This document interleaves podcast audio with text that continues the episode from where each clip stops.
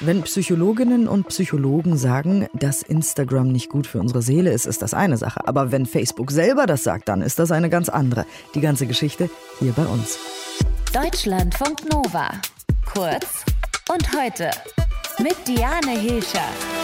Die heile Fotowelt von Instagram ist für viele Userinnen und User gesundheitsschädlich. Darüber haben wir ja hier schon ab und an gesprochen.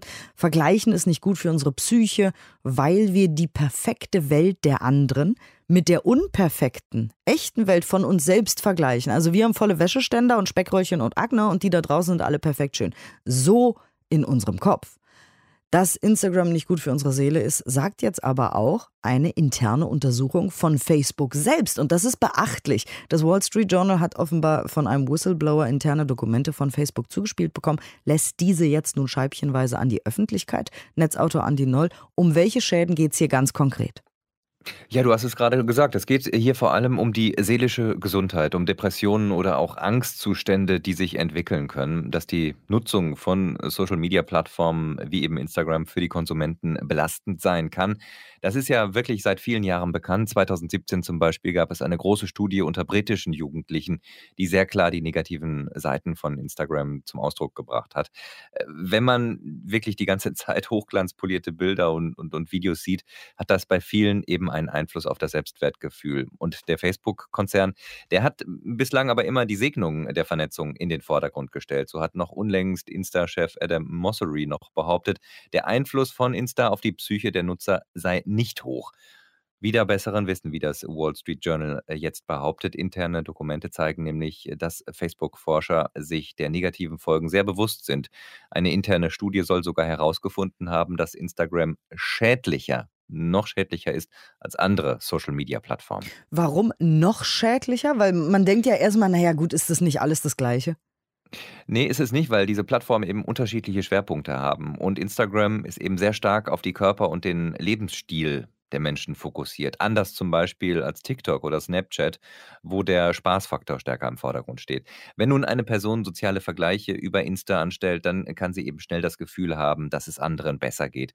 Dass diese scheinbar perfekte Welt der anderen in der Regel oder häufig das Ergebnis einer Inszenierung ist, das realisieren dann viele Betroffene nicht. Vor allem junge Frauen und Mädchen geraten offenbar auf diese Weise massiv unter Druck, auch was das eigene Äußere angeht. Die US-Journalisten, die zitieren aus einer internen Präsentationsfolie des Unternehmens, wir verschlimmern Körperwahrnehmungsprobleme bei drei von zehn Mädchen, heißt es dort.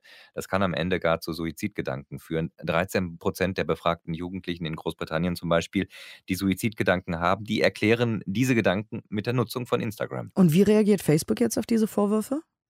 Mit einem eigenen Blogpost äh, zu dem Artikel vom Wall Street Journal. Eine PR-Managerin von Instagram bestätigt darin die Ergebnisse grundsätzlich der Facebook-Forschung, sagt aber auch, dass die Darstellung der Journalisten einseitig negativ sei. Im Grunde, so die Verteidigungslinie von Facebook, habe man mit den eigenen Forschungen das bestätigt, was andere Studien bereits herausgefunden hätten. Zum Beispiel bei einer Studie des Pew Research Center von 2018. Und dieser Studie zufolge bewerten 81 Prozent der Jugendlichen Social Media positiv, weil sie sich stärker mit ihren Freunden verbunden fühlten. 26 Prozent hingegen fühlten sich durch Social Media in ihrem Leben schlechter.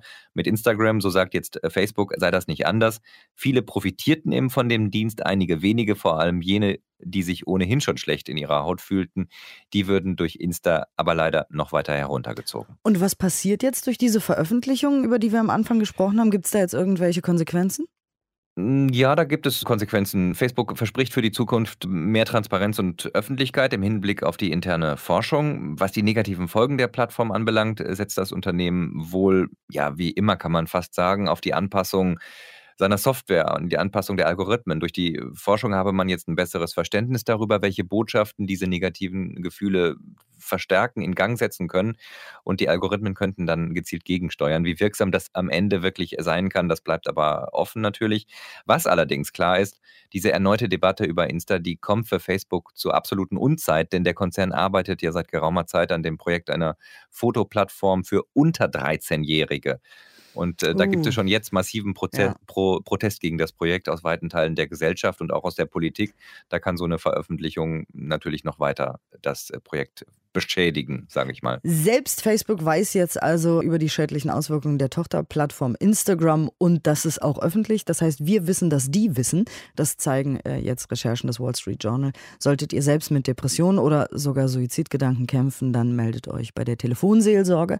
Die findet ihr im Netz unter telefonseelsorge.de oder über die kostenlose Hotline 0800 111 0111. Deutschlandfunk Nova. Kurz und heute.